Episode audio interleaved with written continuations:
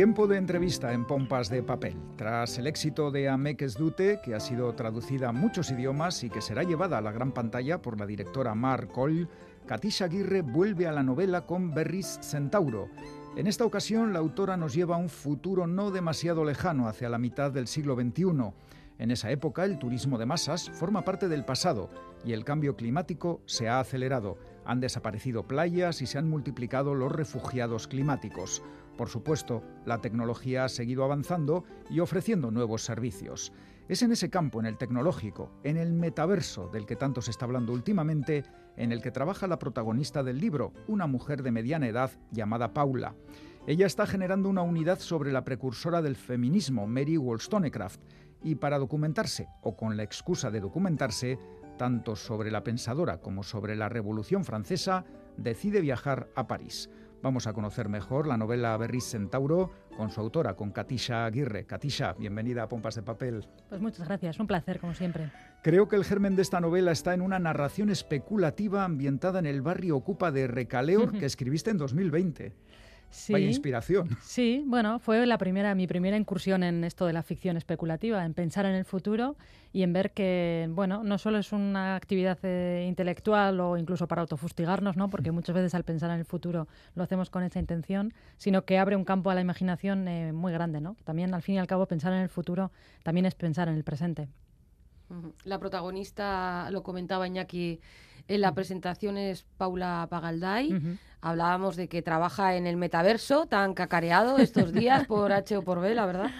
Eh, y ella hace allí unos eh, módulos pedagógicos, ¿no? Y eh, Sí. decide ir a París para trabajarlo un poco mejor y documentarse. Sí, una de las ideas que se exponen en la novela es que la realidad virtual, bueno, se ha expandido, ya se utiliza para muchas más cosas que las que se utiliza hoy en día, eh, y se utiliza mucho, por ejemplo, en el campo educativo, ¿no? En el colegio, en la escuela, pues eh, se estudia estando dentro de esa realidad que se está estudiando. Es decir, si los alumnos tienen que estudiar la Revolución Francesa, se colocan unas gafas de realidad virtual y están eh, en el París de la, de la Revolución y pueden ver y sentirlo todo como si estuvieran ahí, ¿no? Una nueva manera de, de aprender. Eso puede estar muy bien, realmente. Sí, sí, sí. va- esto va a tener, esto va, a- va a ocurrir, yo creo. Claro. O sea, por ejemplo, pues vamos al barrio de las letras, al siglo de oro, y vas Buah. eh, por las calles. Qué Bueno, eso puede ¿no? estar Si- muy bien. Si la tecnología bien utilizada puede Sí. dar mucho, muy buen Sí, sí, resultado. claro. Fíjate, me estoy acordando de un. Hace dos años estuve en Roma y te daban gafas de realidad virtual para el Circo Máximo, que es donde se realizaban, ya sabéis, las carreras de cuadrigas eh, tipo Benur.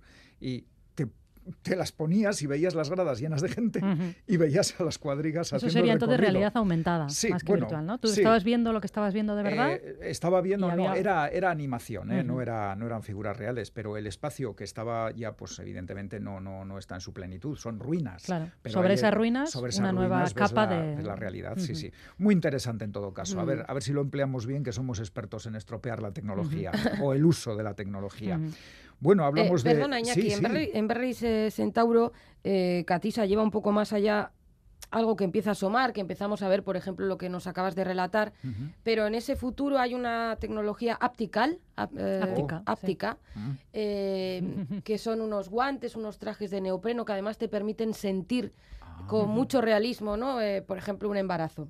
Sí, sí. Eh, aparte las gafas Y... Eso es. Sí, la realidad virtual como la conocemos hoy en día casi se aplica solo a la vista, ¿no? Y es algo que, bueno, igual al sonido, si te ponen algún, al, al oído, quiero decir, pero también es posible y ya existe esa tecnología eh, para tener sensaciones o ilusiones ápticas, es decir, que tú sientes que estás tocando algo o que alguien te toca cuando realmente eso no está ocurriendo. Uf. Eh, está ahí, eh, ya ocurre. Lo que pasa que Catisa lo ha, lo ha novelado ya para este futuro cercano. Oye, Catisa, ¿has patentado algo? Porque luego si... eh, a ver, si lo, si lo hacen... No, no Pues he ir- patentado nada porque, como digo, toda esta tecnología existir ya existe. ¿no? Me he inventado los nombres. eso Solo sí. le queda si, alguien quiere, si alguien quiere utilizar el nombre Oftal para las gafas, eh, pues igual ahí sí que me tendría que pagar. Muy bien, pues Muy que bien, te bien. consulte. Pues no, no, no dejes de hacerlo, ¿eh? de registrarlo. Ya. Hablábamos de Paula, la protagonista, que quiere crear una unidad didáctica sobre Mary Wollstonecraft, pero la escritora y filósofa inglesa no es simplemente evocada en la novela porque juega un papel activo en la historia. ¿Cómo es eso? Sí, ya desde el primer capítulo, eh, Paula llega a París, se- se mete en su habitación de hotel y Mary Wollstonecraft aparece. Aparece. Ahí estamos ya, es- eso ya es otro nivel. Ya no es la realidad, ya no es la realidad virtual. Ahora se le aparece de una manera fantasmagórica. Esto me ha gustado a mí mucho porque estamos acostumbradas a, leer novelas en las que pues, eh, se revisa quizá la figura de una escritora, una pensadora X, ¿no? Y bueno, pues más que nada lo que mm, se traslada es el trasteo de papeles, la documentación, pero aquí no, aquí eh, me gusta mucho que la persona el de la que protagonismo, ¿no? Eso es, que también... Se convierta en un personaje real que interactúa con la protagonista, sí. Mm, eso es muy, muy atractivo. Bueno, decíamos, ella se va, que nos enrollamos mucho tú y yo, Iñaki. Bueno, bueno. Paula, a ver... Catisa, lo entiende y, participa de nuestras, de nuestras deliberaciones. Nos llevamos por el, dejamos llevar por el entusiasmo. Sí. Eh, Paula va a París, como hemos comentado comentado y allí conoce a un personaje que a mí me ha gustado también mucho, Max mm. Dogs. Parece una chica, pero bueno, no me atrevo a asegurarlo, es bastante queer. Y mm, es muy curioso este personaje porque ve las nuevas tecnologías desde un punto de vista, valga la redundancia, muy, muy distinto a la, al de la protagonista, ¿no? Sí, eh, Max Dox, que efectivamente es ambigua en cuanto al género, porque ese es otro de los temas de, la novela, que luego podemos hablar si queréis, eh, pertenece ya a otra generación que, digamos, hoy en día no está viva, ¿no? Porque yo, en mi, cuando intentaba proyectar en ese futuro, yo imaginaba que una Paula y una persona de cuarenta y tantos años, hoy en día ya ha nacido, ¿no? sería una niña de hoy en día. Y eso me permite, bueno, pues imaginar, por lo menos saber cómo es su infancia, ¿no? Porque eso ya, ya ocurre. Eh, en cambio, una persona que nazca en 2030, en 2035, pues ya no sabemos en qué mundo va, va a nacer, ¿no? Y ahí me imagino a este personaje que de alguna manera le ha dado la vuelta a, esa adicción o afición desmesurada que tiene la protagonista con la, y su generación con esta tecnología de la realidad virtual. Es decir, es una nueva generación que ya ven con ojos un poco eh, más desconfiados eh, la tecnología y que incluso intenta resistirse a ella, ¿no? A través de un movimiento organizado que es la antiuniversidad, que es a lo que pertenece este personaje Max Dox. Me encanta, me encanta el punto de vista porque me imagino un montón de autores y autoras de ciencia ficción que no se han molestado en absoluto en pensar cómo van a ser esas personas, en pensar como tú lo haces, ¿no? Si no ha nacido todavía. Uf, me estoy arriesgando, ¿no? Estoy haciendo ahí una apuesta sobre cómo serán esas personas en ese futuro. Bueno, yo creo que los escritores de ciencia ficción sí, piensan esto. Sí, no sé, a veces da la sensación A veces se dejan llevar mucho por la tecnología, es verdad, pero... Que sitúan a la, gente que conocemos hoy a retos tecnológicos y encima o de, o de ciencia ficción, efectivamente, y, a veces no saben enfrentarse a ellos, con lo cual... ¿eh? ¿Por qué? Porque están utilizando yo creo que a los mismos tipos que, estamos aquí mm, ahora. sí, ocurre lo mismo si, si colocas algo en el pasado, si ambientas algo en el pasado. ¿no? Muchas veces los personajes son como nosotros, solo que los ha llevado a otro siglo. Es difícil realmente Bueno, hay alguna historia de gente que va al pasado y, claro, le choca tanto lo que está ocurriendo. Sí, pero, me refiero a personajes históricos. No, pero tu reflexión es muy interesante. Yo creo que es un, añadido de interés para, mm. para Berry Centauro. Ha deslizado ahora mismo Catisa la idea de la ambigüedad, de la mezcla, y es verdad que es una idea muy, muy principal, si no la, más importante, ¿no? que atraviesa esta novela, a, través además de distintos planos.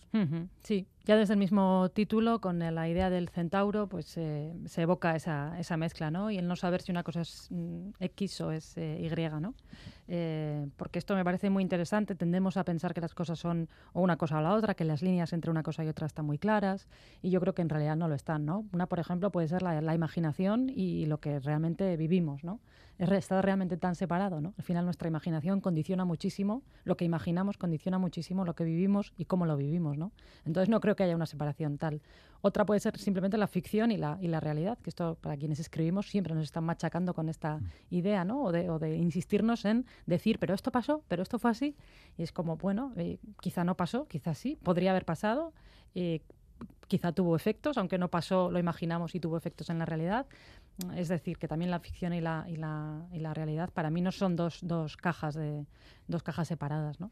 Y bueno, hay, hay, otras, por ejemplo la, la del género, ¿no? El, en el momento en que tú te metes en el metaverso, metaverso eh, aunque sea un nanosegundo en el metaverso, ya puedes, ya dejas tu cuerpo, tu cuerpo físico lo dejas atrás, ¿no? Entonces, ¿por qué tenemos que seguir eh, aferrados a nuestro género una vez que el cuerpo, que es quien dictamina, ¿no? Una vez que bueno, el cuerpo es quien dictamina qué, somos, nos pone una identidad, ¿no? Ya desde que nacemos o incluso antes en la ecografía te dicen según que tengas entre las piernas eres tal o cual y eso te condiciona la vida totalmente. Bueno, pues ya en el metaverso, si ya no tenemos nada entre las piernas, porque no tenemos piernas para empezar, eh, somos entes digitales, pues podemos eh, reinventarnos completamente, eh, abandonar nuestro género, adoptar otro o ninguno o algo entre medias. Mm, de hecho, Paula en el metaverso es Víctor, ¿no? Eso es. Paula ha optado, por unas razones que se explican en el libro, ha optado por, por, ser, por tener una identidad masculina en el, en el metaverso y tiene un nombre y tiene una apariencia digital eh, masculina. Bueno, eso es en el metaverso porque en la vida real Paula está casada, está casada con Kai, un hombre que cree que ha dejado atrás las viejas masculinidades y sus roles. sí, este es, eh, bueno, el personaje del, marido, mm, digamos que está tratado con un poco de crueldad, porque efectivamente él piensa que, bueno, él va, acude a unos talleres de nuevas masculinidades, eh, pero lo que nos encontramos realmente es que, eh, bueno, pues sigue arrastrando pues muchos defectos de, las viejas masculinidades también, ¿no? Yo los llamaría defectos de fabricación. ¿eh? A veces, fíjate, cuando cedes el paso, dejas pasar una mujer. Eh, te queda una cosa como dice, esto, esto es fruto de la educación castrante que hemos recibido, casi eh, como obligado. Sí, claro, son costumbres que se han hecho siempre y que te salen solas, pero, bueno, que no que son... La, que la buena educación nunca está de más. Con hombres y con mujeres. y con... Eh, dejar pasar a alguien que va delante de ti y no querer pasar por encima. Eso, que quede claro. La forma de ejercer la paternidad de este personaje, Kai, es bastante elocuente, ¿no? Respecto, ilustra muy bien esto que estamos contando. Es que es un personaje, a mí me ha gustado mucho. ¿Te ha gustado y lo has odiado a partes iguales? Sí, sí, sí, sí, sí. Pero cuando un personaje te genera eh, una reacción, es que el personaje está bien construido. Y a mí sí me ha generado una reacción el personaje, sí, sí. Pues es una novela de personajes entonces, ¿no?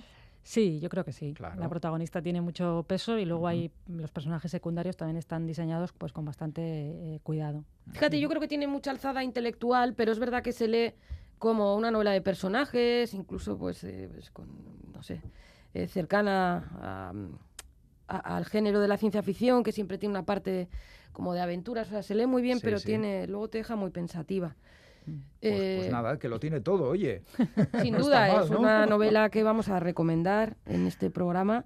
Eh, nos ha divertido mucho, nos ha gustado mucho leerla, pero a ti igual también te ha divertido escribirla, porque creo que es muy especial hacer una cosa así, llega, ir a un futuro, por cierto, no distópico, porque queda esperanza, pero bueno, imaginarse todo lo que te has imaginado. Sí, la verdad es que es muy divertido. Y ahora me estoy desenganchando. Porque has, has jugado, ¿no? Mientras escribías jugabas a inventarte cosas. Sí, sí, es un poco romper los límites, ¿no? Porque cuando estás más en el género realista, pues sabes que tienes unos límites muy claros. Y en este caso era como, bueno, ¿por qué no voy a hacer esto, no? ¿Por qué no, una vez que me invento el embarazo virtual, ¿por qué no vamos a la siguiente fase y, y vamos con la crianza virtual, ¿no? La crianza de una especie de Tamagotchi, una inteligencia artificial que cuidas y así, ¿no? Es un poco seguir, tirar un poco o presionar un poco esos límites, ¿no? A ver hasta dónde puedes llegar. Y hay cosas que, no sé, me parece que muchos lectores van a entender muy bien, como por ejemplo, y lo hablábamos antes de los límites, ¿no? Que se desdibujan. Hasta qué punto tener una, un amante virtual es infidelidad o no lo es. Eh, las relaciones sexuales. Esa pregunta se ha hecho ya, ¿eh? Sí, yo creo, que, se está, ha hecho la de, yo creo que está sobre la mesa. ¿Un amante virtual es infidelidad? bueno, no vamos a debatir aquí sobre eso. No, no, no pero dejamos las preguntas ahí en el aire. Oye, pues muchos motivos, ¿no? Para, para leer Berry Centauro. Muchísimos. Bueno, pues y está en euskera en el CAR, pero nuestros oyentes, nuestras oyentes, que no se impacienten, los que no sean euskaldunes, y nos estén escuchando porque pronto saldrá en castellano también. Pues ahí está, ahí está la confirmación, la buena noticia en torno a Berry Centauro, la nueva novela de Katisha Aguirre, publicada por Elcar. Katisha, es que ricasco eta beste batarte. Ba, horrengo arte, mi esker zuei. Agur.